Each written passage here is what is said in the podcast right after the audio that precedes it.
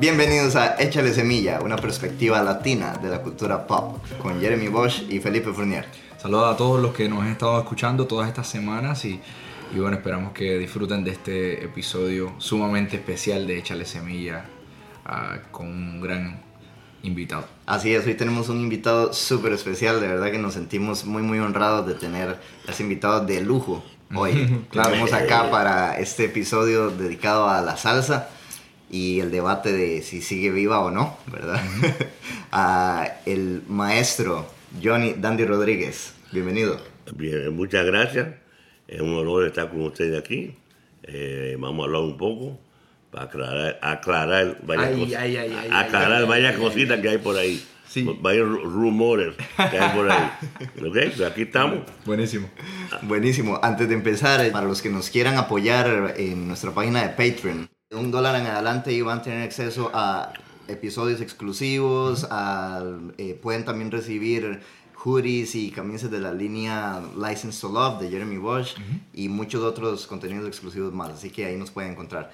Todo lo que se recoja en la página de patreon.com slash semilla, patreon.com slash semilla durante los meses de marzo y abril también, lo vamos a extender hasta abril. Ah, Así es. Todo lo que recibamos en la página de Patreon va a ser íntegramente donado a la causa, de nuestro- a la causa humanitaria de nuestros hermanos venezolanos. Así es, así que nos pueden encontrar en patreon.com slash semilla.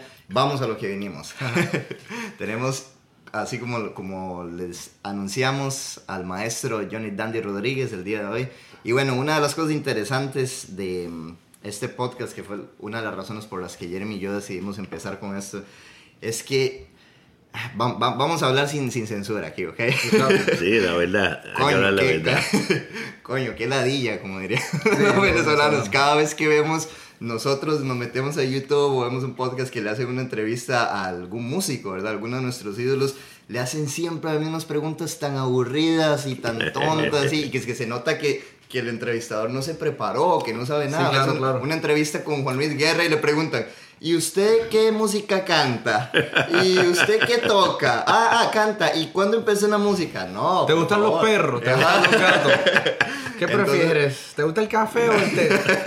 Y así por el estilo, así muchas muchas entrevistas que hemos visto a grandes íconos de la, de la música, ¿verdad? De nuestra cultura latina que sentimos que son oportunidades desperdiciadas muchas veces, ¿verdad? Que Jeremy y yo decimos, coño, ojalá nosotros hubiéramos podido preguntarle otras cosas de, de- Claro. de- de su obra, de su vida. Entonces, algo que hemos, eh, un, un patrón que hemos seguido aquí en Échale Semillas, que hemos tenido invitados como Lindsay Cordero, gran cineasta mexicana, pero no hablamos sobre ella, sino que hablamos sobre la película Roma, o el episodio donde invitamos a Gabo Lugo, donde no hablamos sobre su carrera, sino que hablamos sobre el reggaetón. Entonces, hoy que tenemos el, el honor de tener acá al maestro Dandy Rodríguez, no vamos a hablar sobre su carrera, sino que vamos a a alimentarnos de todo su conocimiento, ¿verdad? Y de toda su experiencia en, Claro. la, en la industria de la música latina y abrir el debate de la salsa. ¿Qué es Claro. salsa? ¿De dónde viene esa palabra? Si está de acuerdo o no. Y sobre todo si la salsa sigue viva Claro. o no. Pero para los que no, no conozcan quién es esta figura, el maestro Andy Rodríguez, Jeremy nos puede dar una breve sinopsis. Bueno, así como tú dices, eh, el artista es una de las únicas carreras en el mundo que al contar su vida, ¿verdad? Cuentas también eh, la historia de, de- de lo que ha pasado en la música. Si yo cuento tu historia, si yo cuento la historia de Puente, pues yo cuento a través de su vida también rela- relatos de toda la historia de lo que es esto. Entonces, eh, para los que no saben quién es John Dandy Rodríguez, este señor que está con nosotros sentado, eh, hemos podido desarrollar un compañerismo y amistad tocando con varios grupos. Él, ahora mismo tienes, ¿puedo decir tu edad? Cuatro o cinco. 73 años, ¿no? 73. 73 años de edad y está más activo que nunca. Tiene más de como cuatro bandas, cinco bandas. La- bueno, para los que no saben, fue fundador de la típica 73. Estuvo más de 40 y pico, de más de cuatro décadas, con, desde el 1962 con Tito Puente. Ah, eh, también eh, ahora mismo tienes la Mambo Legends Orchestra, Mambo que era The Former sí. Tito Puente Orchestra, el Dream Team, con Dream el cual yo Team. canto y toco flauta, y también he podido colaborar contigo con la típica 73, Sí, con sí. Bravo aquella noche en el, en el Westgate. Y, y bueno, la Mambo Legends, la Palladium, New York Palladium New York Band. Palladium Band, y también el Dream Team, y, y, y bueno, Y loco cara- aparezca. Y lo que aparezca. De hecho, una, una noche, una noche es tan sorprendente la carrera de Dandy que yo, yo, yo lo pienso ahora que, que la otra noche estábamos en el carro, ¿verdad? Y estábamos escuchando la radio, la radio latina. Y de repente sale que si Paula C, Rubén. Y Dandy me dice, yo estoy ahí grabando. Y de repente sale que si, no sé si era Isadora Duncan. Sí, Isadora, sí. Ah, yo también estoy ahí. Canción tras canción. O sea, creo que era. de- después salió algo de Joe Cuba con Cheo. Eh, creo que era Anacaona. Sí. Y sí, yo estoy bongo y yo sí. decía, bro, pero yo no sabía, yo no sabía nada de esto, bro. Sí. Dandy. Y la, y la consistencia de la carrera de él realmente lo hace el, el, el- el invitado perfecto porque han habido muchas personas que estuvieron durante una era y, y- y desaparecieron o fallecieron o simplemente se retiraron. Y hay personas dentro de la época dorada de la salsa, eh, después del Palladium y después del Mambo, que también desaparecieron. Pero entonces Dandy estuvo durante la era del Palladium, la era dorada de, de todos esos eventos y todos esos clubes de Nueva York, tocando con Puente y con Machito. Y Ricky con Rodríguez. Rodríguez. Tocaste con todas las bandas, los, los- los- los- los tres caballos blancos. Entonces, ¿qué pasa? que también vivió toda la era dorada de la salsa y colaboró con todas esas personas. Y de- además de eso, todavía en el 2019 continúa tocando y más activo. De hecho, uno de los músicos más activos en, en toda la escena latina en Nueva York, si no el más activo. Porque en realidad, si tú vas a todos los, a cualquier club que queda, de los que quedan en Nueva York, está Dandy Rodríguez con alguna propuesta musical. Y eso, eso es bastante sorprendente. Así que, Dandy, bienvenido, hermano. Y, y bueno, vamos a hablar de muchas cosas interesantes hoy. Bueno, gracias a ustedes por estar aquí. Y estamos aquí disponibles para hablar de lo que sea. Vamos a ir a una cortinilla musical y cuando volvamos hablaremos una breve ficha técnica de la salsa y vamos a tener también la opinión de qué es salsa, si el maestro está de acuerdo o no con, con ese término. Y abriremos el debate de lo que vinimos el día de hoy. ¿La salsa está viva o no? ¿Todavía está vivita y coleando o ya la enterraron y la... ahí ya le hicieron su, su, su tumba y está más, más zanjado el asunto que nunca o no? Así que vamos a una cortinilla y volvemos con todo esto aquí en Échale Semilla.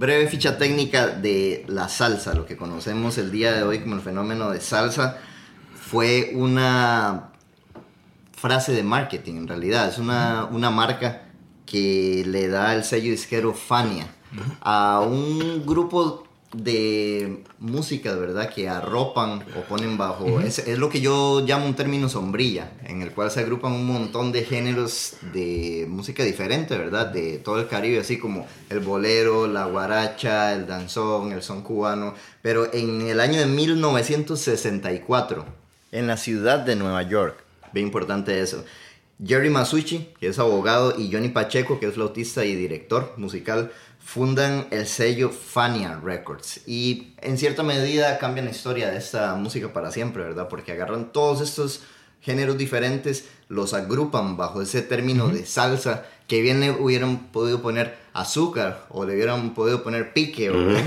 cualquier cosa, pero le Condimento. chocolate, o Sí, sí. etcétera. Pero una de las frases que, que deciden usar es salsa en una maniobra de mercadotecnia pues genial en cierto Sí, claro. sentido y a partir de ahí entonces eh, sale al mundo lo que se conoce como esta música salsa que en realidad no es un género sino es muchos como decimos. Empiezan a hacer varias grabaciones eh, a partir de, del final de los 60s inicios de los 70s y a partir de ahí entonces el, el resto es historia, ¿verdad? Lo que conocemos como las estrellas de Fania, eh, de, donde salía gente como Rubén Blades, Cheo Feliciano, pero antes de eso también, o sea, habían grandes figuras como Tito Puente, ¿verdad? Como eh, la misma Celia, que vienen haciendo una carrera desde mucho antes de eso y que no estaban de acuerdo con el término salsa. Maestro Andy Rodríguez, ¿usted qué cree del término salsa? Ok. Antes que nada, yo tuve la dicha de empezar mi carrera en el Palladium en 1962, que eh, era una época muy fuerte de la música, habían millones de clubs, eh, todavía venían de orquesta de Cuba a Nueva York, Aragón, Benny Moreto, esa gente venían. Y en esos días no se usaba la palabra salsa. Tú tenías ¿ok? 17 años. 17 años, ¿ok? En el Paleño estaba con Tito Puente y ahí vi a Pérez Prado que vino del de, Bahamas. To- tocaba todo el mundo, vi a Sonora Matancera y esa gente tocaban guaracha, mambo, cha-cha-cha, bolero, danzones, guaguancó, eh, Tito Rodríguez tenía algo, eh, eh, o eh, pachanga, o sea, había va- varias cosas. Y todo tenía su nombre. Eh, y encima de eso, cuando en esos días uno compraba un disco, tú ibas a una tienda, Casa Latina, eh, en, ese, en ese tiempo era Casa América, en la 110 y Madison, donde me llegaban todos los discos de Cuba y vendían sus 78 o los 45. Y ahí decía, Orquesta Sensación, eh, el nombre de la canción, y al lado decía Cha Cha Cha. En el otro lado daba la vuelta, Orquesta Sensación, el nombre Mambo. En otras palabras, todo tenía su, su, su nombre. Entonces empieza, eh, maybe 1970 empieza Finance, 69, 70 por ahí. Sí, sí, el- el- la primera grabación es esta de Live at the Red Gator y Sí. después seguido por Live at the Shira, que eso es Sí. 69 y 71. Porque entonces yo, yo, entro, yo entro con Barreto en 1970, que hicimos el disco Cocinando, el mensaje de Message. Sí. Yo hago ese disco. Tú me habías Eh, dijo de un disco sí. que fue tu primer disco, que el excitante ritmo El primer disco con Tito Puente. con Puente. Excitante ritmo, que ahí está juventud presente, ahí está tus ojos. Ahí, ahí están varias, varias cosas de, de muy bonito. Para Y los entonces- que no conozcan, yo voy a poner unos links también de esta música y claro. lo vamos a meter en las cortinillas. Pero hablando de, de, de 1970, 1970. ya yo entro con Barreto y grabamos Cocinando, eh, La Pelota, Arrepiéntete. Ya, para ese tiempo, ya existía la nueva palabra Salsa. salsa. Porque este, ahora estamos hablando, no palina, estamos hablando del tiempo de Chita. El Chita fueron, se grabó el, el live, Live de Chita. live de Chita, sí. ¿ok? Ahora ese era el nuevo paladio. Wow. Ese era el nuevo, nuevo sitio, ¿ok? ¿Y qué cree usted de la, de la palabra, maestro? En ese, en ese tiempo, 1970, acaban de grabar Cocinando. Sí, a, estaba- a- a- a mí nunca me gustó porque a mí me, me gustaba darle crédito a lo que era. Al género. Sí, seguro. Y a- y porque- a Cuba. Sí, a Cuba, Porque en exactamente. realidad todos los ritmos que usted ha mencionado, que todavía los vemos en los discos de Puente de antes, que Sí. estábamos hablando, por ejemplo, el, el tema se llama María y, y decía Mambo Cha. Sí, Entonces, exactamente. eran muy específicos y, y la razón yo pienso que eran tan específicos era por la especificidad de... de, de, de- el- esa es la palabra, especificidad. Del, re- del respeto, ¿verdad? De cada de estos. Sí, por eso seguro. es que el otro día hablamos de la de la entrevista de, de- de Celia y de Puente, Sí. que está en Facebook ahora mismo trending, que todo el mundo le está dando share, que Sí. Celia dice, mira, yo crecí yo, cantando pues con la Sonora Matancera. Ella graba, eh, eh, sí. Pero con, con- los géneros eran eh, el son, la guaracha. Sí, no era la Y- palabra y, salsa. y- y muy importante, los números que se llamaron salsa eran números regrabados, que eran números cubanos originalmente, Muy bien. ¿Ok? Claro. Que ya estaban con su nombre guapachá, o chachachá, o guamacó, lo que sea. Entonces esta gente le pusieron la palabra salsa. Claro. Que eso da, da pie a otro debate muy interesante también, ¿verdad? El de, de dónde es la salsa, porque si bien todos estos géneros son de Cuba, de Puerto Rico, con influencias de- del Caribe, ¿verdad? De, de todo el Caribe, mucha influencia también de la música de República Dominicana, Claro. pero tanto la Fania como este conjunto de las estrellas de Fania y la empresa como tal se funda en Nueva York, ¿verdad? Entonces da pie al debate de que, bueno, Claro. ¿de dónde es la salsa? La salsa como tal es neoyorquina, porque se inventó la palabra y se inventó el movimiento acá, pero trae esas otras influencias de lo que es el Caribe, ¿verdad? La mayoría de los temas grabaron, que grabaron en España, eran temas de Cuba, la mayoría. Después se empatan con Curé Alonso, pero el repertorio de Pacheco y esos números de serie eran números ya que habían estado grabados por la zona matancera, por varios grupos en Cuba. Claro. ¿Ok? Claro, Ah, claro. Hicieron aquí en, en Nueva York después. Vamos a otra cortinilla musical. Cabe mencionar que todas las cortinillas que estamos utilizando en el podcast de hoy son grabaciones históricas en donde tenemos al maestro Dandy Rodríguez participando ya sea en el bongo o en la conga para que puedan escuchar un poquito de lo que ha sido su extensa discografía grabando con Rey Barreto, Tito Puente, Cheo Feliciano, Las Estrellas de Fania y muchos otros más.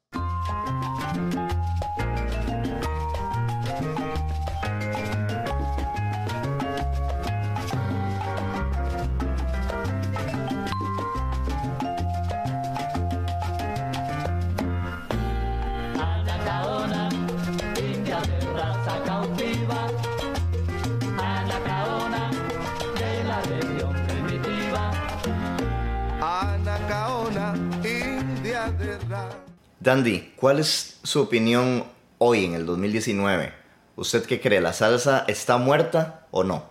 Pero tú estás preguntando si la salsa está muerta o si la palabra salsa está muerta. No, la salsa como género, como Ok. género, en general, sí. Ok. ¿Qué- qué- qué- Vamos a empezar con el maestro Dandy en eso, a ver qué nos... Si a mí me preguntan, eh, eh, de- estoy de acuerdo contigo, Jeremy.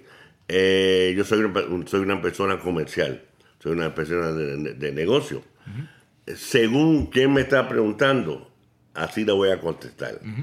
Eh, puedo hablar fuera de un micrófono Yeah. y decirte, ah, eh, no me gusta la palabra esa salsa, no me gusta. No, y aquí lo puede decir dentro ¿Ok? del micrófono, ¿no? Pero si estamos hablando de negocio, yo estoy vendiendo discos, tengo un proyecto, quiero, si hay que usar la palabra salsa, lo usamos. Claro, que así lo hacía Puente, ¿no? Sí, Puente lo exactamente. A, a Tito Puente no le gustaba la palabra salsa. Eric Palmieri no le gusta la palabra salsa hoy en día.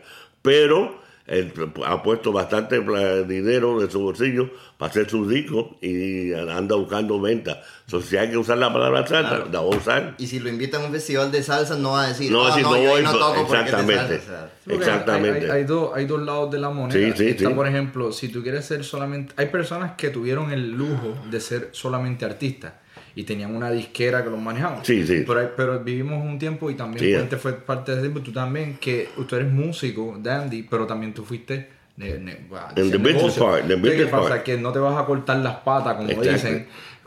Porque, porque si no te encierras tú mismo, Sí, o sea, sí, te sí. encierras fuera de un mundo que no es como los músicos que no están de acuerdo con la palabra jazz, pero que lo invitan a un jazz festival. Si, si ellos dicen que no porque no creen en la palabra, Claro. están siendo demasiado esotéricos, demasiado artísticos y no están pensando en, la- en el, en el bienestar económico. Entonces, yo sí estoy de acuerdo que la salsa, esta es mi opinión, el término salsa como, como sello nunca va a morir. De hecho, ha sido el único, el único sello que se ha quedado. El merengue time. vino y, y- y tomó las riendas del mainstream en Puerto Rico en la, en la música latina, pero el merengue murió.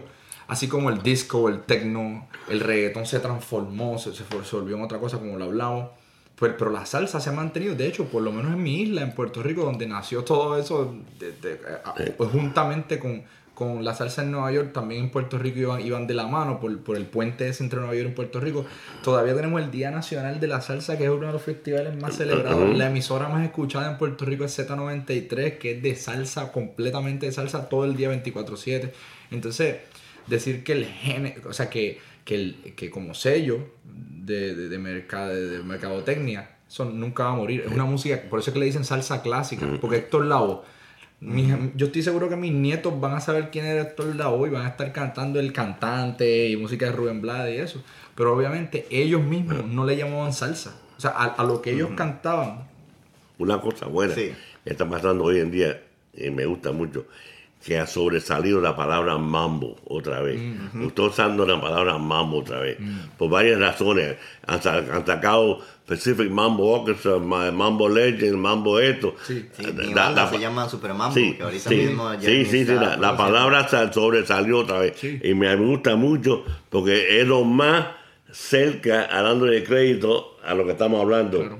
Porque ya no, ya no, no hay que usar la palabra salsa, you know, eh, eh, hablando de eso. Exactamente. Y ustedes, hoy en día, 2019, eh, el género como tal, como, como algo comercial, como algo que tú vas a ir a invertir dinero, a grabar un disco en un estudio y a sacarlo, a ponerlo en la radio, ¿lo ven viable? ¿Creen que la salsa está viva comercialmente?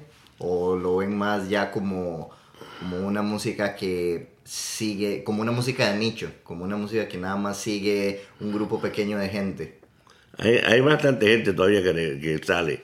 Aquí hay un sitio que dan muchos conciertos, se llama Lehman College. Lehman College. Ahí cada, cada mes hay un festival grande. El sábado tuvo grupo Nietzsche y lleno hasta, you know, lleno, lleno. Ustedes tocaron, tocando más molesto con Gilberto, lleno. So, sí hay gente que sale.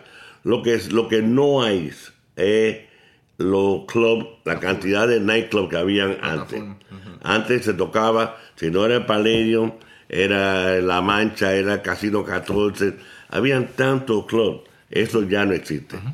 Y bueno, y hablemos también, maestro, de lo que hablábamos ahorita antes de comenzar a grabar, de los músicos, ¿verdad? También, o la falta de músicos, ¿verdad? También, Sí, porque me sí, imagino sí. que en los días dorados del Palladium había una fila de cantantes así, eh, esperando ahí para tener su turno y soñar. Y ahorita, ¿dónde están los soneros? Ah, pero ¿Dónde eh, que en el Palladium 62, 63, 61, Palladium sí era 1966. Todavía están viniendo músicos de Cuba, de New York, muchos que no se hicieron famosos, pero que eran buenos. Había, habieron muchos congueros que tocaron con varias gente, pero no se quedaron nombres en la casa. Eh, you know, na- names that we, don't- que, que we talk about, pero muchos buenos. Yo creo que era, era más fácil, eh, porque cuando yo, en los 60, habían tanta gente eh, como Mongo, Cándido, Batato, Tito Puente, Machito, Tito Rodríguez, mi, eh, Guerra, Vicentico Valdés, tú lo veías diariamente. Y e- eso inspiraba a la juventud a aprender, porque lo veían en los bailes y querían echar para adelante. Yeah. Ahora, hoy en día, como que no hay eso. Sí. ¿A quién, ¿A quién se va a ver ahora? What, what inspiration te va a dar ganas de salir a la calle Claro. a ver a alguien el sábado? Claro. ¿Qué hay en la calle hoy en día que te va a salir- a hacer salir en un fri- de tu casa haciendo frío en la calle? Haciendo frío, sí. Ah, en- back in those days, sí, Sí. se hacía. Sí. Yo sabía que iba a estar tocando, tocando Mongo, o Mongo y Willy Bobo. Aunque Va. nieve, relampaguee, Eh, llueve, O, o sabes. Kendo, y Tommy López cuando estaban con Palmieri, que este, este team era unbelievable. increíble. El team de Manny y Tommy López, unbelievable. Uno iba a Brooklyn a verlo. ¿verdad? Pero Desde tú- desde el Bronx. dice, Sí. Él dice, él uno iba a Brooklyn por- para las personas que no, no Sí, entienden eso. sí. Como tú me dijiste el otro día, las personas de Nueva York que son de aquí, Brooklyn es como decir... out of o- town. Out of town. otro, otro estado, otro, otro pueblo, otra ciudad. Sí. Brooklyn es un sitio donde casi no se va, especialmente la gente que son de Harlem, de Manhattan, o de New. Jersey, de cruzar el puente. Dicen Brooklyn. Yo vivo en Brooklyn ahora y los panas me dicen, ¿por qué tú te mudaste para allá? eh?" Aunque es bastante cerca y se llega bastante cerca, es como decir otra ciudad. Sí, sí, Sí, sí. pero bueno, la, la gente estaba, eh, es- eh, la gente se atrevía a hacer estos viajes, ¿verdad? Aunque, aunque Porque estuviera porque- nevando, aunque porque, estuviera porque lloviendo. valía la pena. Porque también la forma, yo creo que es bien importante recalcarlo acá, la forma en la que se consume el entretenimiento cambió también con el internet.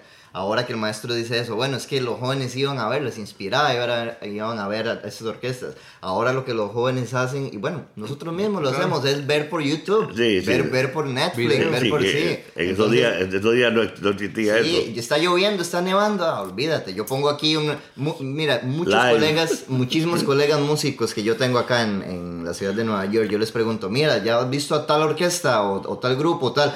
Ah, sí, ya lo chequé por YouTube. Sí. Y me quedo así, pero, pero brother, no es lo mismo, jamás va a ser lo mismo. Jeremy, ¿qué crees de esa, de esa, cómo ha afectado de esa forma de consumir el entretenimiento a lo que es la salsa? Bueno, lo primero es que de, de la misma manera tengo que decir que no se puede ver en blanco y negro, porque es la, uno no le puede echar la culpa al músico, ni tampoco a las corporaciones, ni, la- ni a las disqueras, ni nada. O sea, mucho- el mundo entero ha sufrido los cambios de la distribución, por ejemplo, de Spotify, Apple Music, etc. Y una- un lado del, del esquema de músicos y de artistas dicen, ah, yo no voy a apoyar a Spotify, yo no voy a apoyar a, a- a Apple Music, yo no voy a apoyar a YouTube porque me están, no me están pagando regalías suficientes. Pero hay otra parte del esquema que dice, yo voy a, yo voy a jugar el juego, voy a vencer el sistema y voy a trabajar con lo que tengo, ¿verdad? Pero el problema ahora mismo, por ejemplo, hay, hay muchos músicos, ¿verdad? No, no, no, no me gustaría criticar ni apuntar a nadie, pero hay, hay muchos músicos que, por ejemplo, se ponen ellos mismos en Facebook Live o en Instagram Live mientras están tocando. Y la realidad es que eso yo nunca he estado de acuerdo con eso. ¿Por qué? Porque número uno, le estás dando a la gente una perspectiva de la música que es eh, bastante individualista, lo cual la música nunca fue creada para ser individual, sino para ser creada en equipo.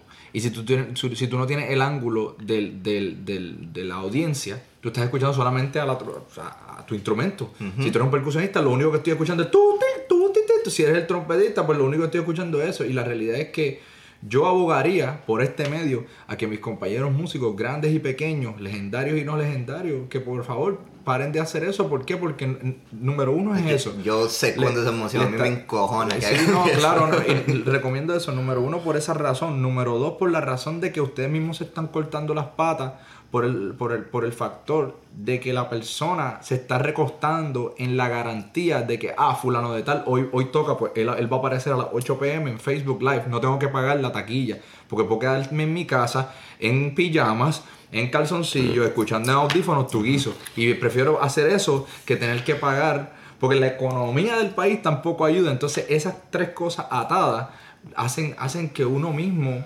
le quite un poco el valor. La gente, la razón por la cual le emocionaba tanto irte a ver es porque no te podían ver por el internet. De hecho, hoy en día está el gran artista John Mayer, right?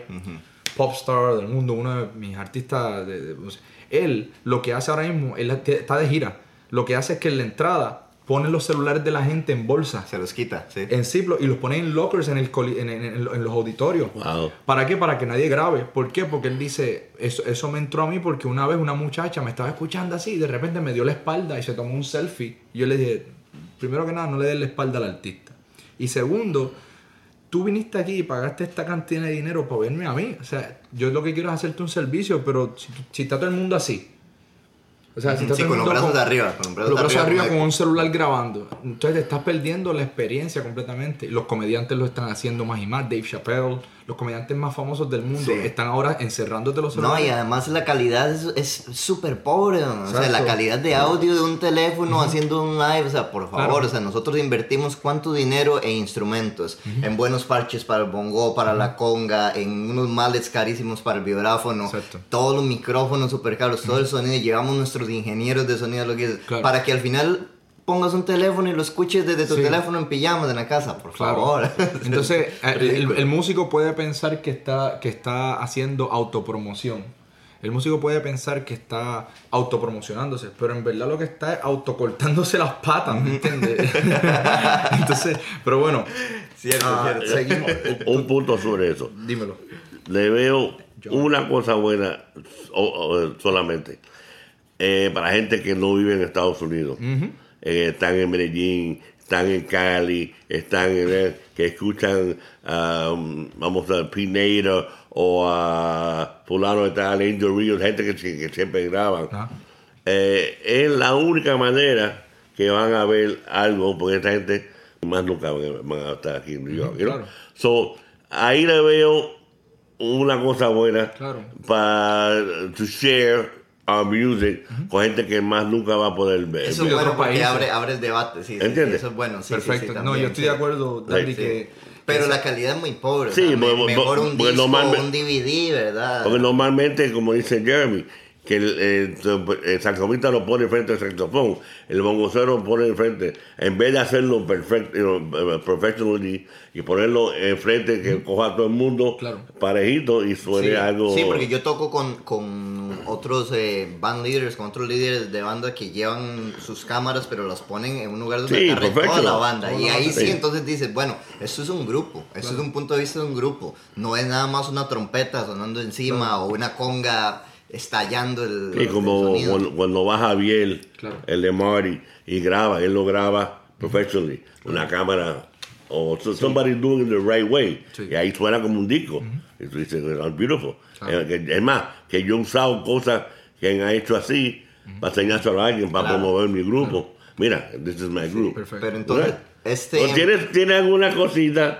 unas cositas, Mira, yo- pero it's probably more no good than good. Más malo que bueno. Sí. Yo, yo te quería preguntar, tú estabas en una línea de tiempo después del 70 que, está, los 70 que está con Barreto, después de Barreto y después No, de yo estas fui, yo, yo fui, yo fui de 17 años, 1962 to 1965 con Puente. Ahí entré con Tito Rodríguez, ¿ok? Wow. Fui con Tito Rodríguez hasta que él se mudó para Puerto Rico, que hizo la casa japonesa que, la-. Gilberto la tiene ahora. Sí, Gilberto Porque entonces él, él decidió mudarse a Puerto Rico, hizo un, gru- hizo un grupo chiquito, él quería hacer eh, un grupo para lounges. Tocó el Caribe Hilton, el Flamboyant, el San Jerónimo, todos, todos esos hoteles, Yeah. él hizo eso. Yo me fui tres meses con él para Puerto Rico. Entonces él decidió a mudarse a Puerto Rico. Wow. You know? And I came back. I was going to move to Puerto Rico. Claro. Okay? Volví con Puerto otra vez. Okay? So now, now we're talking 68, 69. Yep. Right? En 70 se enferma mi amigo Tony Fuentes, vocero de Barreto. Claro. Yeah, Y yo estoy con Barreto. Tony Fuentes también grabó con, con Barret. Willy Rosario, Sí, mucha bueno. gente. He played with a lot of people. Yeah, good, good player. He got sick. Se se enfermó. Entonces estoy con Barreto. Wow. eh, 70, 71, 72. En 72 me puse a correr un sitio, se llamaba Ann Vinny's, A mí me encanta esta historia. de descargas, de descargas. Y de esa descarga sale típica Cemetery. Era todos los lunes. Todos los lunes Era eran- como un jam session. Un donde jam session todos los lunes. Y se puso tan caliente, o sea, la gente empezó a llegar por multitudes que de ahí formaron la banda. Sí, La, la Típica legendaria típica 73. Sí, de- salió, por maestro sal- aquí presente. salió de ahí, salió de vacilón. Esto fue un vacilón. El papá mío tocaba ahí drums los weekends y el señor sabía que eh, eh, habló con my father que, que dile al hijo, tío- al hijo tío que baje para acá que quiero hacer algo aquí, quiero inventar algo. Yo fui, hablé con él, cogí la puerta, yo y él cogimos la puerta los lunes. Tengo un flyer todavía que se llama eh, la- eh, Johnny Rodriguez Presents Monday Night Live Latin Jams. Wow. ¿Ok? Y usé varias gente, varias Viste que no era salsa jam. No, no, eh, Era eh, sí, sí. era- ¿Era cómo se Sí. llamaba, perdón?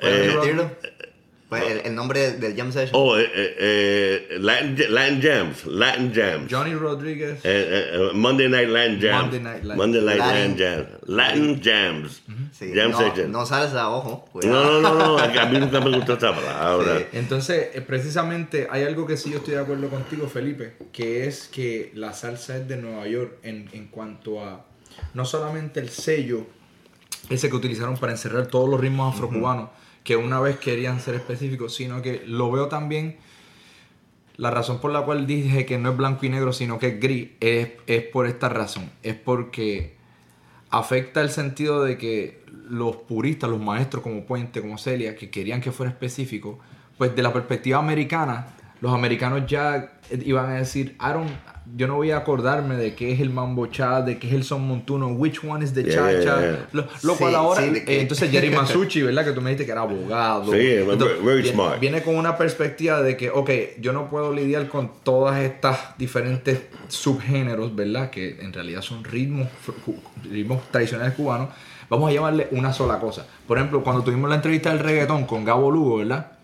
Gabo habló de, eh, dentro del reggaetón, hay tantos diferentes géneros jamaiquinos que él le llama pues, el dembow, el de esto, lo otro, el rhythm, el Madiba rhythm, etcétera, que uno dice, wow, pero para mí todo es reggaetón. Pero él dice, dentro de, de muchísimos géneros, el jazz, pues el jazz tiene la balada, el jazz tiene el, el, el, el- el vals, tiene un montón, un Sí, lo que es el, el, de el, género. el bebop, lo que El es bebop, el second swing, line, lo que es el... sí. Exacto. Es, es igual con la música latina. Tú coges un beat, lo voy a poner seis chacha, el cuatro, ah, ah, ah, ah. Ahora, es una guajira, es un son montuno, es un cha cha cha. Claro. ¿Cuál es? Exactamente. It's the, eh, the same, Lento. the same beat, same four beats. You're gonna call it a son montuno. You're gonna call it a chacha. You're gonna call it. A, are you gonna say a ratón? Are you gonna guajir?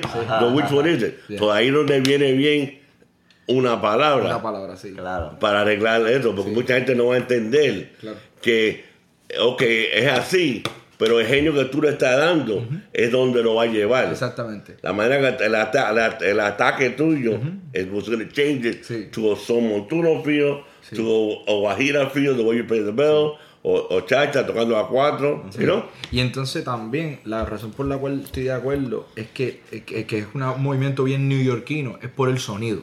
Especialmente por las mezclas pues, y los arreglos. Sí. Pues, por ejemplo, en Cuba yo nunca he escuchado ninguna orquesta que suene como los arreglos, por ejemplo, de Héctor Lavoe.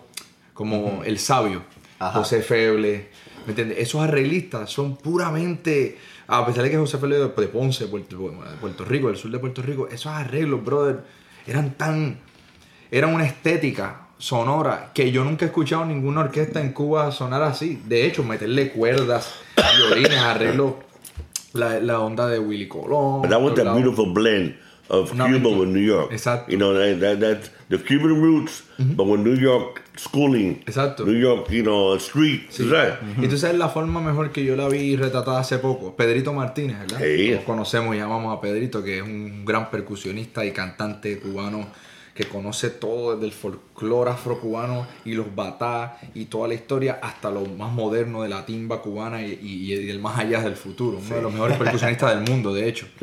Ah, él- él- le hicieron una entrevista que salió en el New York Times. Y una de las, yo estaba leyendo su entrevista y le preguntaron que si lo de él era música cubana, que si su, que si su, que si su grupo, Pedrito Martínez Cruz, tocaba música cubana. Y él dijo, esto no es música cubana, esto es música del mundo. ¿Por qué? Porque yo no vivo en Cuba. Y, y para mí me pareció tan interesante que él dijera eso, porque es la realidad.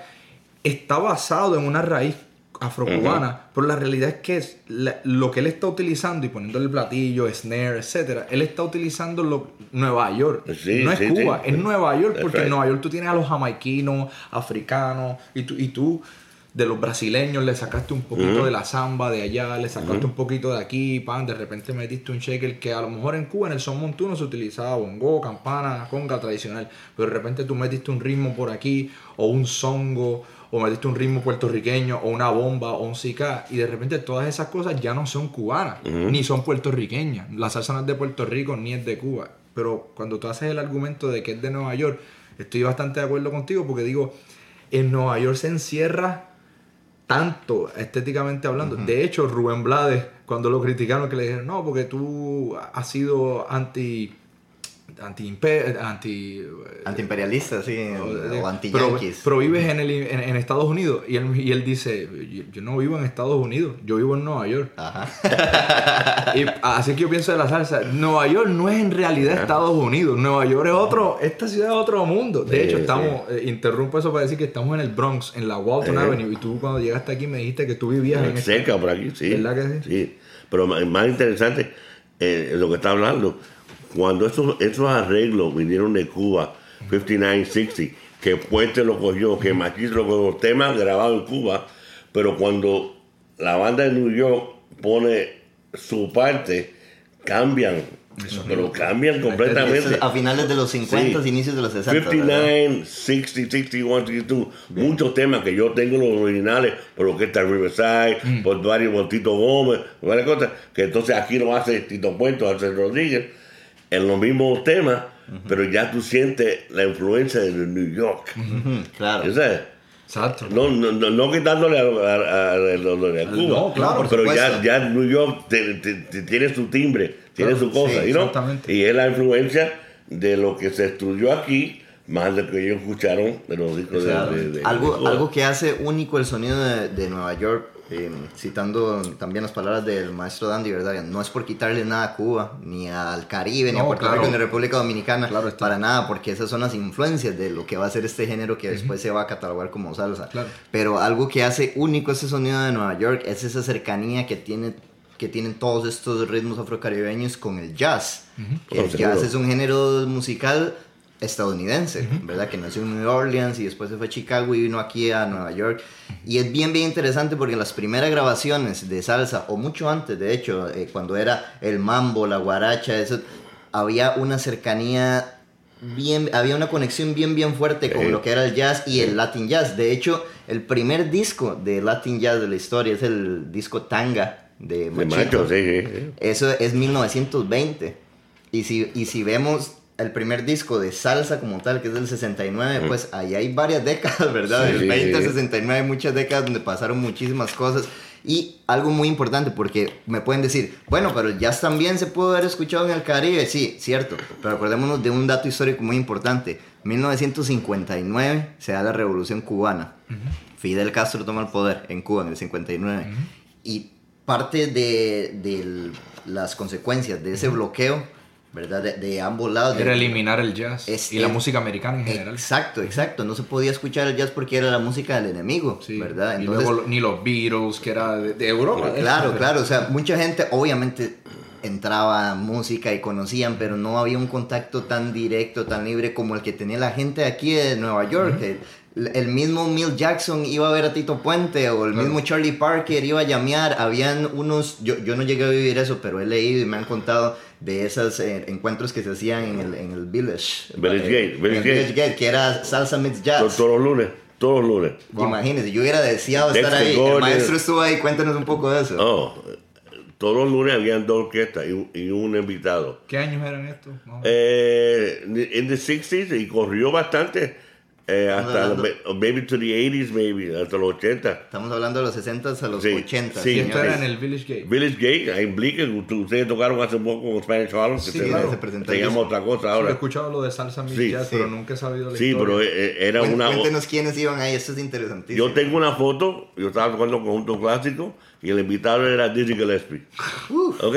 Entonces te- hablamos... Dizzy Gillespie es un chamaco. Queremos explicarle a la gente No, no. que Dizzy Gillespie era un muchacho muy Prometedor. prometedor, lleno de vida, joven. No, no. No, Yo tengo- Gillespie es de los fundadores del jazz latino. Tengo, ¿verdad? tengo a- fotos con Puente eh, invitado un día a Dexter Gordon. Wow. Eh, el día que te hablé, la noche de Vibes, estaba Luis Ramírez, Tito Puente y Mel Jackson. Wow. Hay, hay cosas increíbles. Pero, pero más bonito, me voy a ir más, por, más profundo. Tuve la dicha, 1962 con Puente. Acuérdate que el Palladium estaba en la 53 y Broadway. Birdland, el famoso Birdland, no Birdland que está el, de ahora, ahora. el original, el next block over. Eh, Palladium 53rd, 52nd. Entonces lo lindo, que los jazzistas tocan abajo, subían en el break arriba al Palladium, para ver todas las mujeres latinas, ¿ok? Y los, los músicos latinos bajaban a ver todos los jazzistas. Claro. Yo en el break, yo bajé, yo bajé abajo primero y veo a, a Monk, a Monk, Thelonious Monk, señores. Ah, veo a Monk pianista. tocando ahí, ok, I go down, eh, eh, eh, you know, yo tenía discos, I, I never seen these people in my life, nunca lo había visto en mi vida, you know, Wow. y muchas veces bajé y estaba este, estaba este, estaba este, estaba este, y ellos subían arriba, so había el entre- intercambio porque esa esquina era caliente, that was the hot corner, 53rd and Broadway, that was that famous corner. ¿Qué, qué, qué, Hay tantas fotos por ahí de esa esquina. Dizzy te te estaba mirando, dice 53rd. Sí, claro, eh. Hay mil fotos de- Maestro, de, cuando usted dice un hot corner, una esquina caliente, ¿qué quiere decir con eso? que había de todas. hay sí, muchas sí, sí. podemos ir, podemos, podemos coger diferentes caminos. Lo estoy diciendo. Es, más, es más, me voy más profundo. Ahí. Cuando, Una cuando, cebolla, la cuando, cuando ese, tie- esa época, había mucha droga en esa, en esa época. Había, lo que estaba famoso era heroína en esa, en esa- en esa- época. 59, 60, 61. Entonces, según, pues, yo, yo todavía no estaba envuelto en ese, ese mundo, eh, los jazzistas subían arriba a a buscar gente que vendía marihuana, o que sea, y los de arriba latinos abajo ba- bajaban a ver la gente que vendía tecata Wow. o perico. O sea, había, había el intercambio ese. Wow. Sí. Estamos hablando de una, una época bastante fuerte. Así que no era solamente un intercambio cultural, Eh, era, sino de narcóticos también. Sí, y, sí, sí, no. y de mujeres. Sí, sí, sí, sí. Era otro Nueva York. Droga, sexo y sí. alcohol. Entonces, de Sí, esquina caliente, roll. eh, esquina caliente, pues tú decías, llamaba a alguien, te espero ahí en la esquina, 53rd, Wow. y venía el tipo por ahí, te pasaba la cosita, Wow. entonces tú subías a tocar, sabroso. Sí, esto no es nada, esto no es nada, esto no es un tabú ya. No. O sea, nosotros que hemos, o sea, todas las personas que saben de los músicos de jazz de los años 30, Eh, 40, Charlie eh. Parker, etcétera, saben que tenían un historial Sí. grandísimo de, especialmente la epidemia de la heroína Sí. en Estados Unidos. y- Sí. Y, cómo, de hecho, ese puede ser otro tema también, pero, pero cómo, cómo la historia de los músicos, de los grandes Eh, músicos eh. estadounidenses y latinoamericanos en Nueva York también dictaminan bastante paralelamente la historia de, la- de las epidemias de drogas en Estados Unidos, Sí. porque luego viene la epidemia de, del, del crack. Sí, los barrios del inner city, etcétera. Entonces Pero- los músicos mismos y la música y el arte va expresando a través de las décadas la- también el desarrollo y la- el, el efecto de la- Antes, antes olvide, yo estoy seguro que ustedes no saben de esto. ahí. Eh, Exclusivo. en, en- en ese tiempo, de, de esa gente famosa que estamos hablando, de, a los par de años muchos se fueron por Europa. Muchos se fueron, se casaron con blancos y se fueron por Europa. ¿Por qué? Dexter fue uno de ellos, Dexter Eh. Dexter y muchos de Lee ellos. Morgan. Porque eh, en esos días, para ser músico, tú tenías que tener una, ta- una tarjeta de carnet. A musician's card. Oh, wow. ¿Ok? Que era como el police card. Si tú no tenías police card, subía a, a- a un inspector a la tarima, eh, señor uh, Jeremy, uh, los músicos, déjame ver la tarjeta. Wow. Si mucha- músico no tenía tarjeta, tenía que apearse a la tarima. No podía Le podían tocar. cerrar el club al señor, porque es against the law to have somebody que tenga record. Y todos esos jazzistas y estaban calientes. récords, claro. Eh, ¿Y Billy es? Holiday, toda esa gente lo cogieron preso varias veces. Entonces, si, si los encontraban con drogas o si los encontraban en algún, en algún negocio ilícito, les quitaban la tarjeta. Así era. Sí, pero no, pero yo, yo estoy hablando antes de, de- de cogerlo con droga. Eso era la ley. Había, hab- en estos tiempos, cuando yo empecé, yo tenía el Union Card, La- De la Unión de Músicos. unión, había, que- había que estar en unión. La unión Entonces venía un, un- un representante a los, a los clubs. Había un representante, ya, que ya sabíamos quién, quién era, porque y venían todos los oficiales. Y, y le preguntaban, estaba encargado de la banda, "Eh, eh, Mr. Fedora, ¿puedo ver la tarjeta de los músicos? Y si había uno que no tenía tarjeta, Wow. Tenía que apegarse a la tarima. Él no podía estar ahí. Porque entonces de- de- de- hablaba con el dueño del club. eh, you have somebody illegal here working here. Fuera. Wow. O sea que todo el mundo tenía que andar Sí, eh, derechito. pero peor era el de, el de, el de, el de buena conducta, uh, good conduct. Era, era, era, un carnet y era a police card. Tenía que ir tú a la police, fingerprints, right? Y con eso tú podías tocar en un nightclub en Nueva York. Ese era el de buena conducta. Sí. Bueno, Entonces yo- tenían el carnet de, para de, de la repasar de unión, la unión de sí, los músicos. Entonces eran dos, two y separate. el de la buena Sí. conducta. Wow. Y venían eh, a chequearte, te venían a chequearte. Yo leí en, en un libro de la historia del jazz una, un- una anécdota eh, bastante conocida sobre eso, de que Thelonious Monk, el gran pianista del bebop, estuvo un año sin esa tarjeta. De hecho, y no pudo tocar por un año. Billy Holiday, toda esa gente que, que lo cogieron preso, lo quitaban. Entonces no podían tocar. Y toditos se fueron por Europa, porque Europa, Europa no tenía sistema. sí, ok, wow. Wow. Siguiendo el, el tema del... De, sí, Heavy, heavy, heavy. Pero entonces, esta de esto de la buena conducta era solamente para los músicos. Sí, poli- police car. Y era, era porque, porque ya, eh, eh, ¿por qué se creó esto? Desde Lo sé, porque era, era un nightclub donde hay licor, donde... una debacle de, Sí. de, de, de del Tú diablo. Ido, tú has ido de, I say raids, cuando meten un raid, que, que te tiran Un para- raid, sí, una, Sí. una, Una una emboscada. embo- no, sí. no, una emboscada no, No. porque- El raid, cuando viene la policía, se tira Una redada, todo el mundo. una redada. Una- redada, vaya. Una redada. en Eso, pa- eso, eso pasaba, me me mue- si llegas a una culebra me muerde. eso una pasaba, redada. eso pasaba mucho en esos días. Wow. Wow, wow. Porque sabían, you know, era, una- era un tiempo que había mucha droga. Y sabían que en ese sitio iba a haber 10 tipos cargados y se tiraba la policía. Hey, everybody, no move, no se muevan. Y entonces tú, ve- tú veías que la gente tiraba los revólveres en el piso, eh, la- las bolsitas de carne en el piso. Y se- así, así, así cerraron el palacio. Claro. El, el el día de la redada, cogieron a Rolando la serie y dos gente con eso. De- Después de eso, que quitaron la licencia, quitaron la licencia del licor, estuvo abierto un par de meses sirviendo ni beer, que era una cosa que parecía cerveza, pero sin alcohol. Oh. Y la gente no caminó y cerraron el palacio. Ahí se murió el palacio. Wow. La crónica de la muerte del Palladium. Sí, Sí, la sí. crónica, sí, sí. Sí. Definitivamente eh, eh, escuchar todas estas historias, John, y, y ver que tú, No, estuve- yo estuve ahí, estuve metido ahí. tú estuviste en el centro de toda esa era dorada. O sea, no solamente yo soy parte de una de las orquestas más supuestamente elite de la música latina, que es la Spanish Harlem Orchestra, de- prestigiosa, pero yo soy, si soy honesto conmigo mismo, soy parte de una época en el mundo bastante rara, porque estoy, me siento como de salida, como en un tiempo donde ya no estamos en el prime. Pero tú pasaste por los Sí. 70, los 60, o sea, Eh, esta época, todo. eh, esta época no tiene definition todavía. sí, no hay una No definición. definition yet. Sí. No, no ha pasado todavía suficiente En nada. para para decir, esta época va, va". Esto sí. no, no lo es, no, de no hecho, lo ni hay. siquiera eh, la música refleja la sociedad, es algo que siempre Jeremy dice y yo me suscribo a eso. La música refleja los tiempos, ¿verdad? No, nosotros no hacemos una música que esté totalmente apartada de lo que está pasando en la realidad sociocultural. Y eso mismo está pasando ahorita en la política. O sea, vemos que la gente se ha ido o a la extrema izquierda, viendo casos eh, tan, de- tan tristes eh, como el de Venezuela, ¿verdad? Claro. Que, está, que ya le dedicamos un podcast a eso. Claro. O se van totalmente a la extrema derecha, lo cual no está bien. Se van al radicalismo, a la xenofobia, a la homofobia, que tampoco está bien, ¿verdad? Sí. Entonces, es un mundo que todavía esta fecha, en 2019, nuevo milenio, y todavía no hemos encontrado un- una definición. Ya no voy a decir algo bueno o algo malo porque eso es subjetivo, pero Claro. no estamos definidos.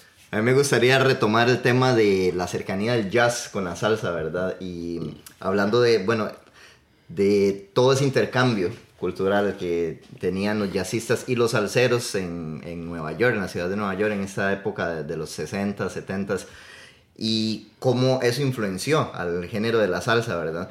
Porque hablábamos algo hace un ratito de que los músicos eh, de esta generación y sobre todo en, en- en el ambiente latino no se les escucha ese riesgo, ¿verdad? Que quieren, como se dice en inglés, play safe, que quieren como jugar seguro, sino eh, ni hablar de, de los soneros, ¿verdad? Que ya ni siquiera hacen soneos, ya están así con sus, con sus pregones escritos y muchas veces están soñando lo mismo que decía la canción, lo cual no tiene sentido, porque el, el soneo es, ok, la canción ya está escrita, eso es un hecho, un fact, eso no se puede cambiar, pero los pregones es mi interpretación de la historia. espontáneo. Y entonces si yo estoy repitiendo lo que ya dijo la historia, ¿qué estoy diciendo? O sea, no, no tengo punto de vista, no tengo interpretación, pero eso es ese, ese sentido de riesgo, ese sentido de improvisación. Yo, en, en mi opinión, yo creo que eso viene de- del jazz, ¿verdad? De la cercanía que se tiene con el Sí. jazz. Ojo, no estoy diciendo que no existiera antes de improvisación en la música afrocaribeña, pero esta cercanía que se tiene en Nueva York con el jazz hace que los músicos sean más arriesgados, más, es- más espontáneos, ¿verdad? Que de repente estén tocando una base y metan un palo, metan un golpe que le dé sazón, ¿verdad? Que le dé vida. Yo, yo pienso que Tito Puente y Machito fueron los de los tres grandes que experimentaron mucho. Pues, eh, Tito estudió en Juilliard.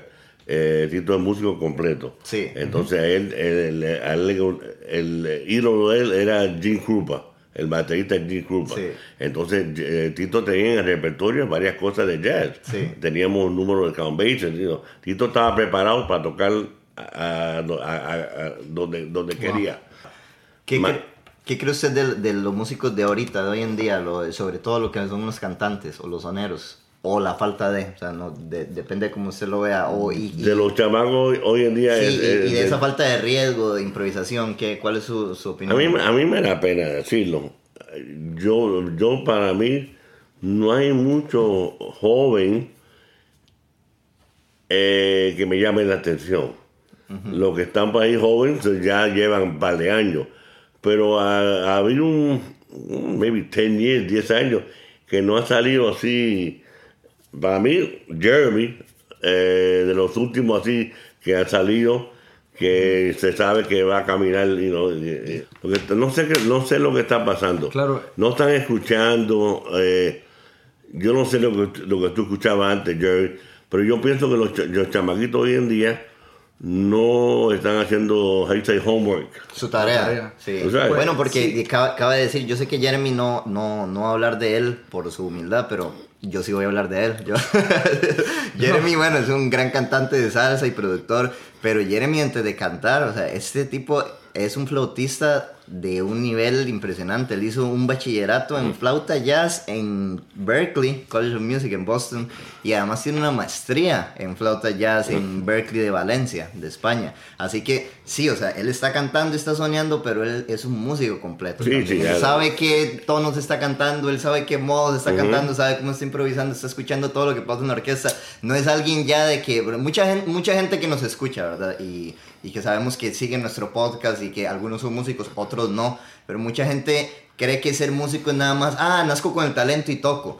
No, o sea, el talento es una parte de, pero no es todo. También hay muchos años de estudio y de quemarse las pestañas, como bien dijiste. Sí, ah, bueno, para mí el sonero es algo que a mí me, me parte el corazón eh, aceptar que, que es un arte casi muerta, un arte que se ha perdido mucho, por lo menos en, en Estados Unidos, porque si uno regresa a Cuba, ahora en el 2019, Sí, hay hay, tantos soneros sí, buenos.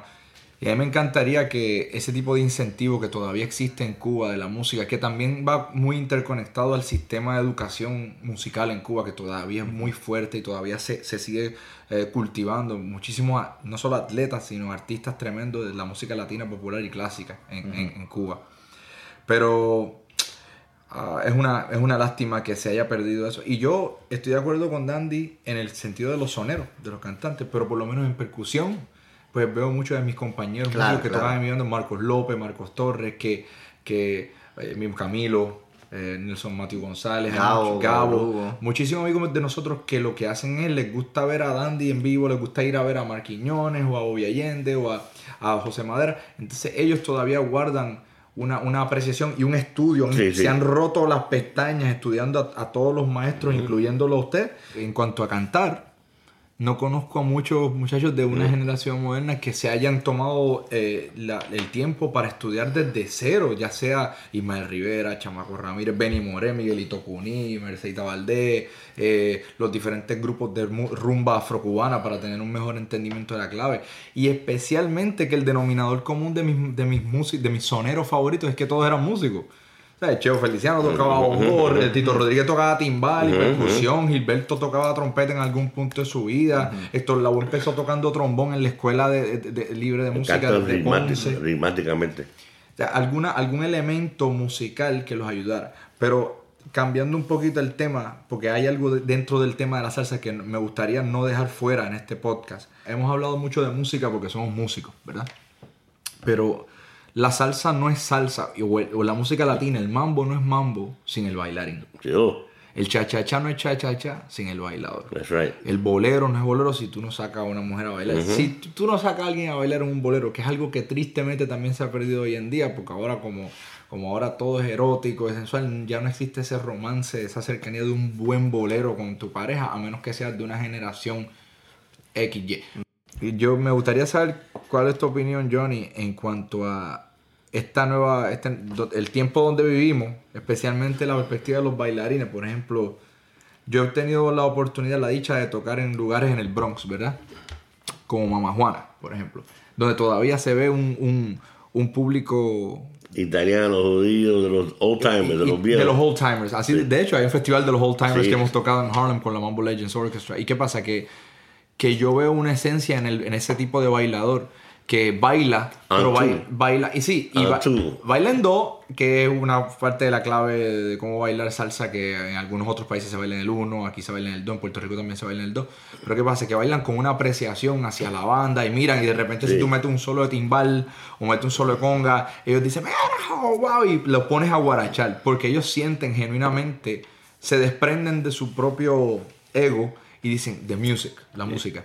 Pero hoy en día hemos podido tocar en sitios, eh, me acuerdo de Copacabana, que tocábamos y Y no, no pasaba nada. pam, pam, y un aplauso, dos aplausos. Sí, sí, o sea, sí. La gente, no, la gente no aprecia, no apreciaba. y, y ¿qué, qué es lo que ha pasado? O sea, ¿qué es lo que no, qué es lo que le pasó al, al bailarín de la época moderna? Eh, o sea, no, tampoco generalizando diciendo todos los bailarines jóvenes son Sí. así, pero en una gran mayoría, sí. especialmente en Estados Unidos y en Europa, cuando he podido ver, y en Asia, hay una cierta, hay algo que se perdió y no sé todavía qué es. Yo tengo mi teoría, pero quiero que el maestro Sí. responda primero. Yo tuve la dicha de ver los mejores bailarines en el Palladium. Wow. Ok, en the 60s eh, había los mambo shows los miércoles en el Palladium donde enseñaban baile, había, eh, había muchos grupos de baile y Cuba todavía en relación con, con, con- con New York. So, you know, el cubano bailaba sabroso, la mayoría. Había también algunos cayucos. Claro. Sí, no, la, la ¿Qué, verdad. qué- qué es cayuco? eh? ¿Qué, explica qué es Ahí se, cayuco? eh, ahí se translation. Aguacate. Esa es la perfecta traducción. Aguacate. en el sentido, mira, cayuco eh, que no sabe bailar muy bien. Que no sabe bailar muy en bien. Puerto Rico le dicen tener los dos pies zurdos. Ok, vaya, ok. los dos pies izquierdos. Que ha hecho un tema buenísimo Sí. de puente que se llama El Cayuco. Sí, Oye, sí. Sí, cayuco. All right. Entonces, El pabellón tenían los bailarines sabrosos. Eh, después hubo el, el- hubo el corso, también muchos bailarines. Después del corso, 1970 y pico, ya empezó a cambiar la cosa. Y esos bailarines ya ahora tienen 70 años. Sí, muchos, de ellos no salen, salen a low timers o salen a fiestas privadas en los parques, Claro. cositas así. O sea, la juventud, igual que los músicos, igual que los cantantes, No se han dado la estu- tarea. No he estudiado, no he estudiado cómo es la cosa. Yeah. No he estudiado cómo es la cosa. ¿Entiendes? Es, que a mí, a mí me da coraje. Sí, porque sí. el bailarín es lo que inspira a uno a tocar. Tocó- tocamos a veces en Taino Tower, a veces se pone sabroso, porque hay bailarines ahí de los viejos. Está el Charlie, que va también a Mama Juan. ¿no? Carlos, el Sí, señor. Moreno. el- eso, Right. eso yo te iba a decir. Que, que gente ese son- señor que. Hay unos videos en YouTube en blanco y negro Sí, de él sí. con la orquesta de. de- Sí, toda la orquesta. Sí. Una leyenda. Sí. Y señor ahí todavía. Y como él, había muchos. Entonces, cuando él baila enfrente de la tarima, tú ves a Georgie riéndose porque eh, le da ganas de tocar. Claro. Tú, eh, eh, él, él lo siente a los otros y lo- yo lo siento a él. Es una retroalimentación, Sí. ¿verdad? Porque la banda ve que, oye, lo que estoy haciendo vale la pena porque estoy poniendo a gozar a una persona. Al Pero- fin de cuentas, todas esas notas que yo meto, no me las llevo para la casa, Sí. no me las echo en la bolsa, ¿verdad? yo se las estoy dando a la gente. Pero- y la gente me está dando esa energía, esa felicidad de vuelta, entonces tiene sentido. Claro. Cuando no tiene sentido es Sí. cuando estás tocando y la gente no, No, tres carajos. O no. A lo contrario, un Copacabana o eh, Gonzalo González, la gente lo que está en su trago y baila como quiera y te brinca para acá y brinca para acá y no sin clave, Sí. no ni, ni, ni uno ni en dos, en tres y cuatro, en tres y medio. O sea, no, no tienen, pero están gozando. Pero no es algo que va, lo va a inspirar a vosotros. Sí, una a tocar. interacción. No, it's not gonna inspire us. Yo tengo una teoría de por qué pasa esto, ¿verdad? Y yo creo que es por el ego y ese ego ha estado siempre en la humanidad, ¿verdad? Pero sobre todo ha venido a ser amplificado por el social media. Y me explico, así, no, no, lo voy a hacer muy extenso, pero antes se trataba de esa retroalimentación, ¿verdad? De que el, el músico toca para que el bailarín se ponga a gozar el bailarín gozaba y entonces lo hacía gozar a uno. Ahora es todo sobre mí about myself. De hecho, las selfies es eso. Las selfies en una fotografía es un punto de vista del mundo. Y si tú vuelves el teléfono, o sea, vuelves la cámara literalmente hacia ti, perdiste el punto de vista. O sea, ya el punto de vista eres tú mismo. Entonces, es algo que es, no, no tiene sentido en sí. Y cuando yo voy a clubes eh, de salsa, cuando estoy tocando con Supermambo, y veo que la gente está bailando y en realidad lo que están haciendo es tomándose videos de ellos bailando o tomándose fotos y termino la canción y ni siquiera se dignan de aplaudir, sino que se van, mira, tráeme una botella de agua, mira, pídeme una... ce-". O sea, es sobre ellos, es sobre ellos todo. Es como si un instrumentista se pusiera el celular, ellos tocando nada más. Eh, Precisamente se ha vuelto el mundo del, indivi- del Sí. individualismo. Y, Sí. y la realidad es que el, el colectivo siempre ha sido la clave. Y, y cualquier persona dentro del arte que tenga una mentalidad grupal casi siempre va a ser exitoso. Por la persona que diga, no, yo por mi lado, y yo pienso en mi propia opinión que aquí en Nueva York, en la escena latina, ha habido mucha división de bandos. Y yo he tratado a veces de, de unificar un poquito esto y todavía tengo la misión de que podamos trabajar muchos grupos juntos, mucho tu grupo, el grupo de fulano de tal y hacer pequeños festivales producidos por nosotros mismos en venue y decir, mira, estas bandas y, y que seamos nosotros, ¿por qué? Porque el sentido colectivo puede hacer, pero una persona sola, pensando individualmente, no se puede. Y lo mismo es el baile.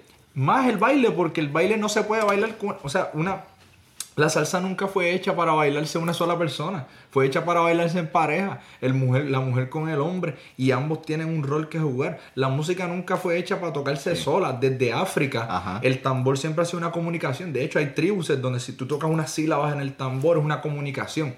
La música nunca se hizo para tú mismo gloriarte. Esta cosa, de- este narcisismo de pensar que la música es para uno mismo echarse, echarse flores, es un error. Porque si uno, tú nunca vas a entender de qué se trata el baile de la salsa a los bailarines amigos y, a todas y, y amigas.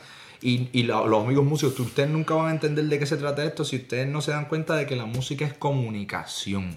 Y si tú no tienes nada que comunicar, mejor no bailes. Si tú no tienes nada que comunicar, mejor no toques. No toques porque es una falta de respeto a la santidad de lo que es la música. Así lo siento yo. O sea, eso es ya sin pelos en la Sí, no, lengua. pero sí, siempre lo hemos dicho aquí, esto no es un monólogo, es un diálogo. Exactamente. Es el diálogo Wow. que haces con los músicos y con la gente. Estaba leyendo una entrevista que le hacen a Branford Marsalis, gran saxofonista de jazz, y él dice que el, el error de muchos de los jazzistas jóvenes es que están más concentrados en comunicarle algo a sus compañeros de grupo más que comunicarle algo a la audiencia. Al pueblo. Y la gente no va a venir, después de tocar una balada, no van a venir a decir, mira, me encantó ese modo lidio que metiste ahí en la cuarta barra, wow, me hizo llorar. No, señores, eso no existe. La gente no va a llegar y le va a decir maestro Dandy, vaya Dandy, ese flam que metiste ahí en el 3 y wow, mazacote. No, o sea, van a decir, mira, que esa clave, esa inspiración, ese golpe que metiste, o sea, que los está, le está Sí. comunicando algo que va más allá de lo técnico, que va más allá del monólogo. Claro. Es el diálogo, ¿verdad? Con,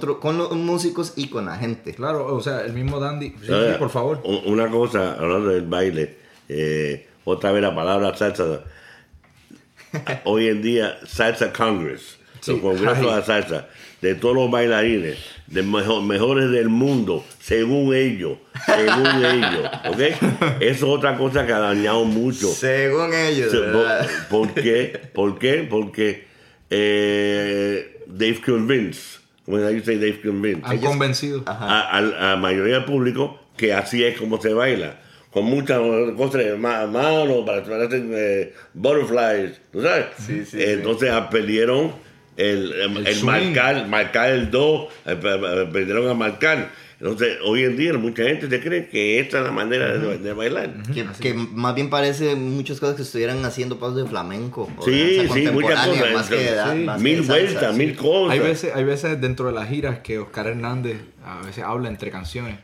Las giras con la Spanish Harmonic Orchestra y, y, y Oscar Hernández es el pianista y director y fundador. Entonces Oscar a veces dice, estamos tratando a través de esta orquesta y a través de nuestra música de elevar la música latina a donde sentimos que amerita ser elevada. Porque a veces vemos programas de televisión como Dancing with the Stars, Sí, bailando sí. con las estrellas y dicen, now Horrible. dancing the mambo. De Mambo. Y Oscar dice, that's not a mambo. It's a, it's a mambo, and that's not what they're dancing. No, They no. might feel like they're dancing. Ho- Or a horrible. cha-cha-cha. and Yeah, yeah. That's not a cha-cha-cha. Horrible, Entonces- horrible. Entonces, sí, o sea, es como, ¿cuál es la diferencia entre tú saliendo a ver una orquesta bailar y zumba?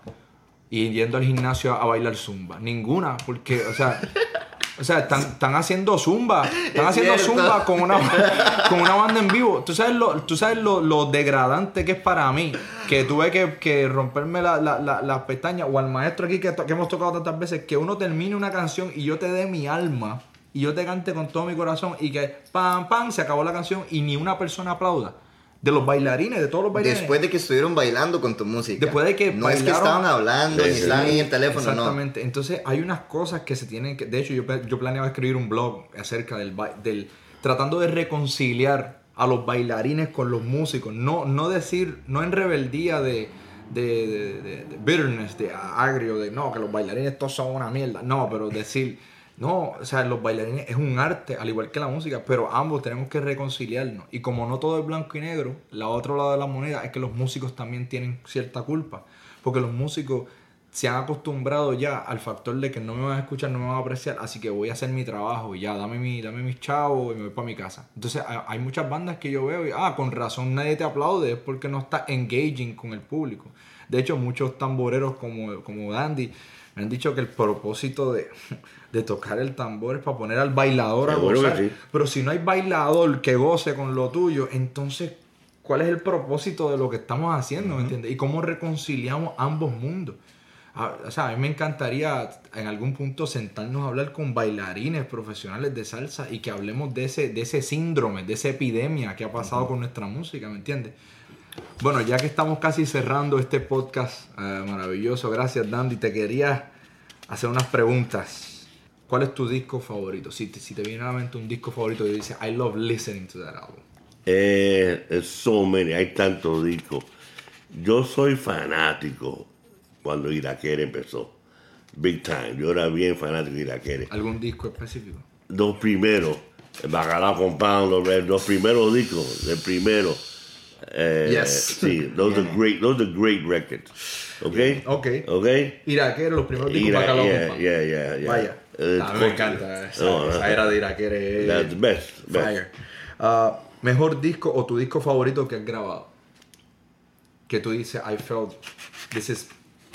Ah, ah, Hay mucho, eh, tendría que pensar eso. Algunos de los que hice con Celia, eh, este es mi orquesta, Tito Rodríguez, donde presenta. Este es mi este es mi orquesta, donde presenta la orquesta de todo el mundo. It's beautiful. I don't know if you've ever heard that. Tito Rodríguez. Esta es mi orquesta. Ahí habla de Vitín Paz, habla de Cachao, habla de René Hernández. Real, real pretty. Este es el disco.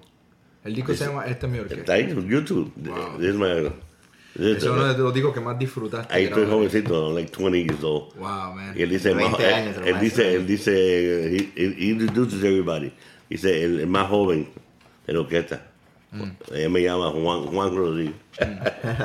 Eh, usted ha grabado en todos los eh, instrumentos de percusión. Ahora mismo, por cosas, me acuerdo que me- has mencionado cosas de posición del cuerpo, incomodidad, pues te dedicaste más al bongo. En todos los proyectos que he tocado contigo, he tocado el bongo, pero con la típica, con No, no, grabaste no. conga y Yo tumbadora hice, muchísimo. remember, yo empecé en 1968-69 grabando conga, los ticos de Tito Rodríguez. Yo toco el, el álbum Tito Rodríguez, Estoy como nunca, eh, Padeño Memory, I play conga all those records.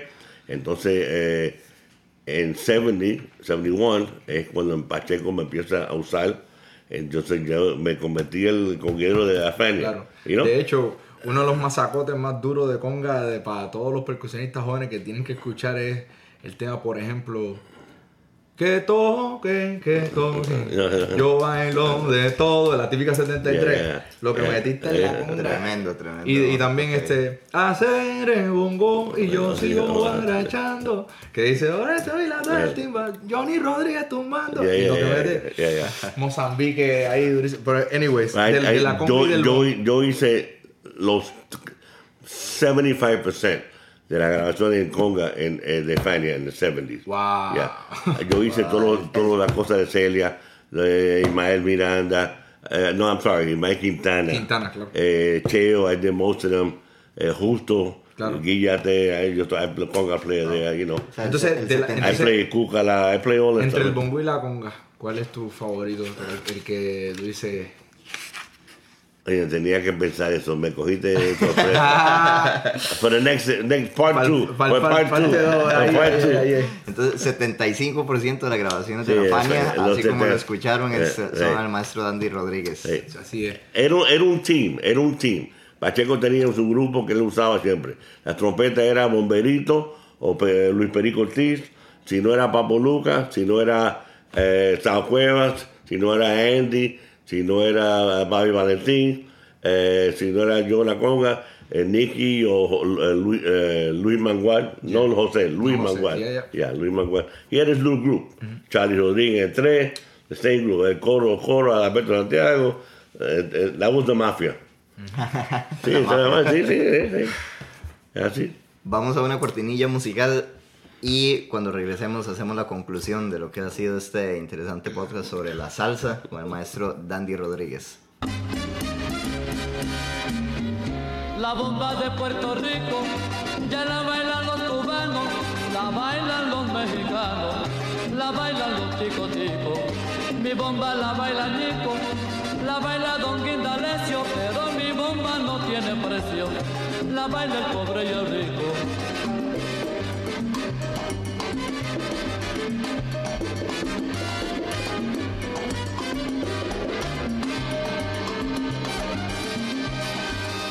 Y estamos en esta última sección del podcast del día de hoy, Échale Semilla, dedicado a la salsa con el maestro Dandy Rodríguez. Así que a modo de conclusión, vamos a hablar un poco sobre nuestros puntos de vista del futuro de la salsa, de esta controversial palabrita, ¿verdad? De- se le dio el género sobre si está viva o no. Y bueno, ya que expusimos un poco nuestros puntos, por qué está viva o por qué no, ¿Por qué no? qué, qué es lo que ha pasado con los bailarines, qué es lo que ha pasado con los músicos, a ver cómo vemos la salsa de aquí a 20 años, ¿Qué es lo a que, qué es lo 30 que años. lo que ha pasado con los sellos, los sellos de, de compañía de discos, Mm. que ya no hay? ¿Qué pasó con los promotores? Ya, hay una promo- ya- ya no hay promotores.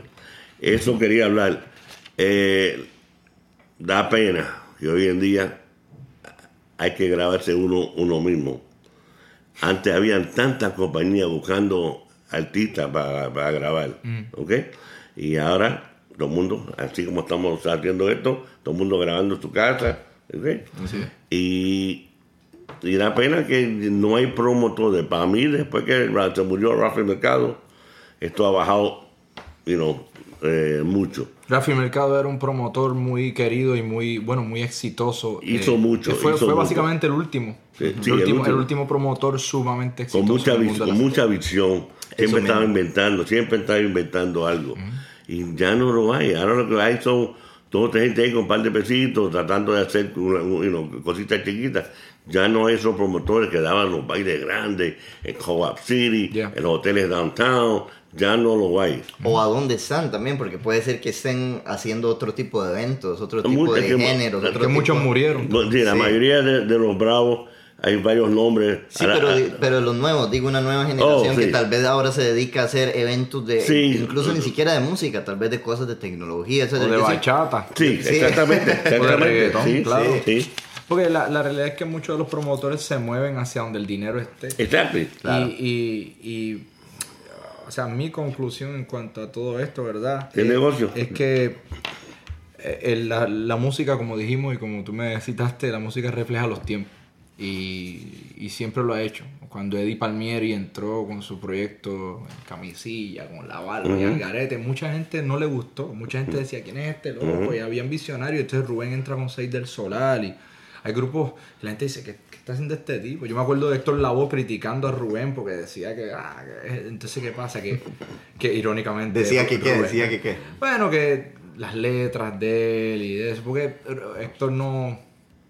No, tenía la mentalidad que Rubén tenía. Rubén venía de, de- de- de la élite, de la educación de las universidades.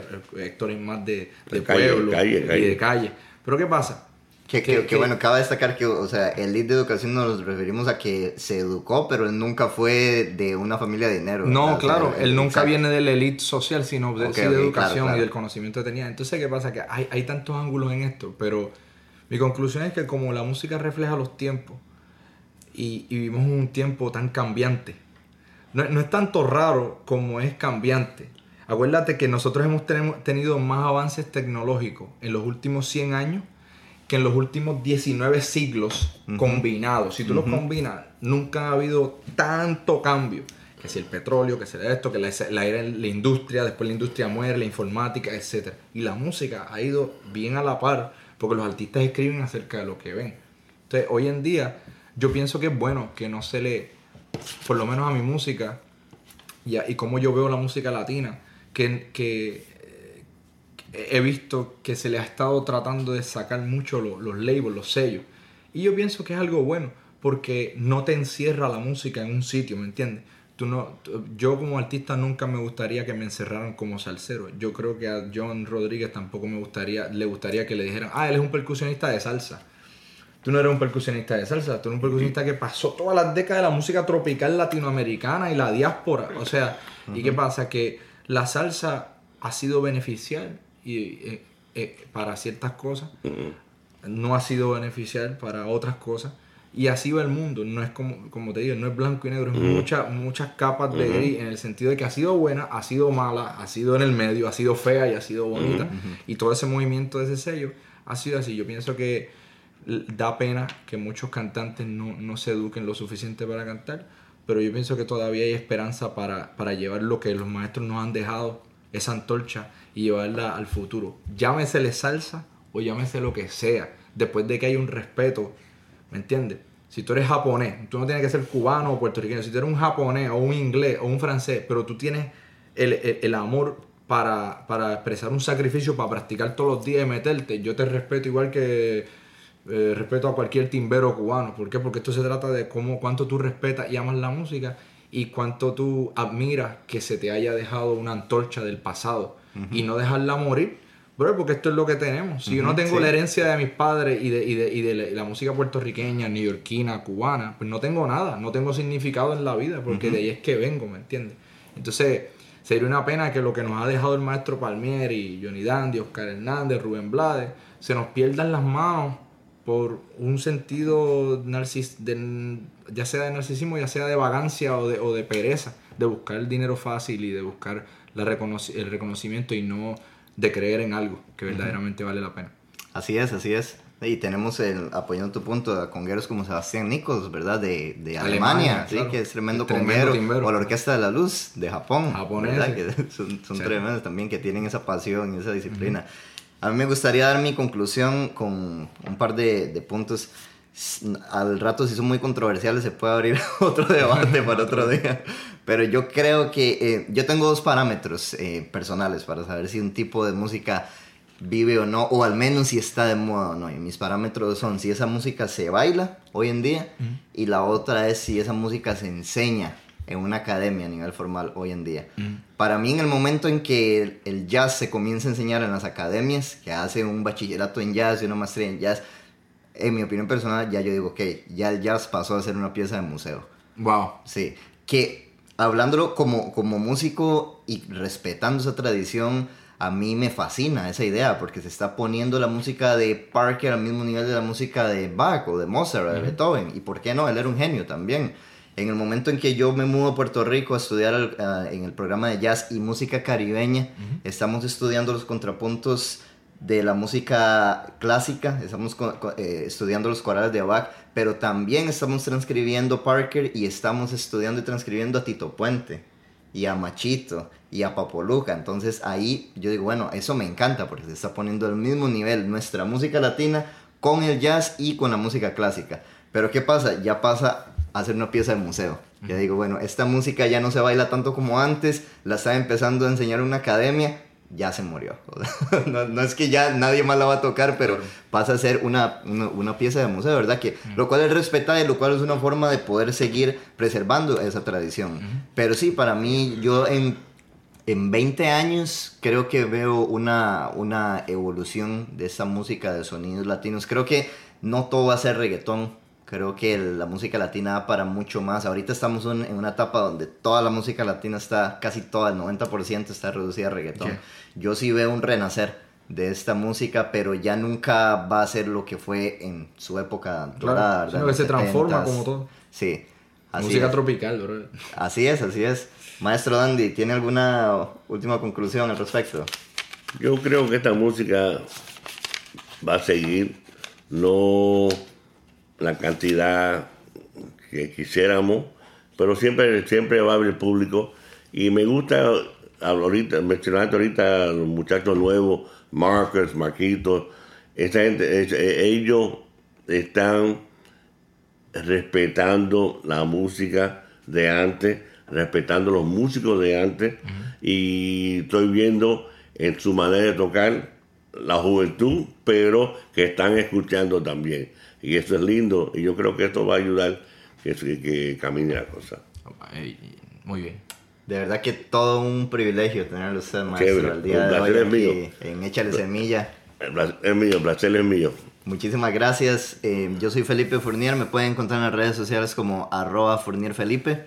Y yo soy Jeremy Bosch. Nos pueden encontrar en Échale Semilla Podcast. En Facebook nos pueden encontrar en Échale Semilla y también eh, en Internet, en todos los podcasts, en Spotify Podcast, en Apple Podcast, en Google Podcast. Y al maestro John Dandy Rodríguez lo pueden conseguir más, más que todo en Facebook. En Facebook, en Facebook, la página del John, John Rodríguez. Ajá, Chévere. Acuérdense que estamos en patreon.com, patreon.com slash échale semilla y nos pueden apoyar y pueden tener acceso a contenido exclusivo del podcast, como el episodio cero, como el episodio especial de Bandersnatch, como el, el episodio que estamos cobrando mes a mes, eh, Jeremy y yo, con recomendaciones de lo último que nos ha gustado en películas, en música, en conciertos, en series. Así que muchísimas gracias por escucharnos. Esto fue Échale Semilla, una perspectiva latina de la cultura pop con Jeremy Bosch y Felipe Fournier. Nos vemos la próxima semana. Gracias por escucharnos.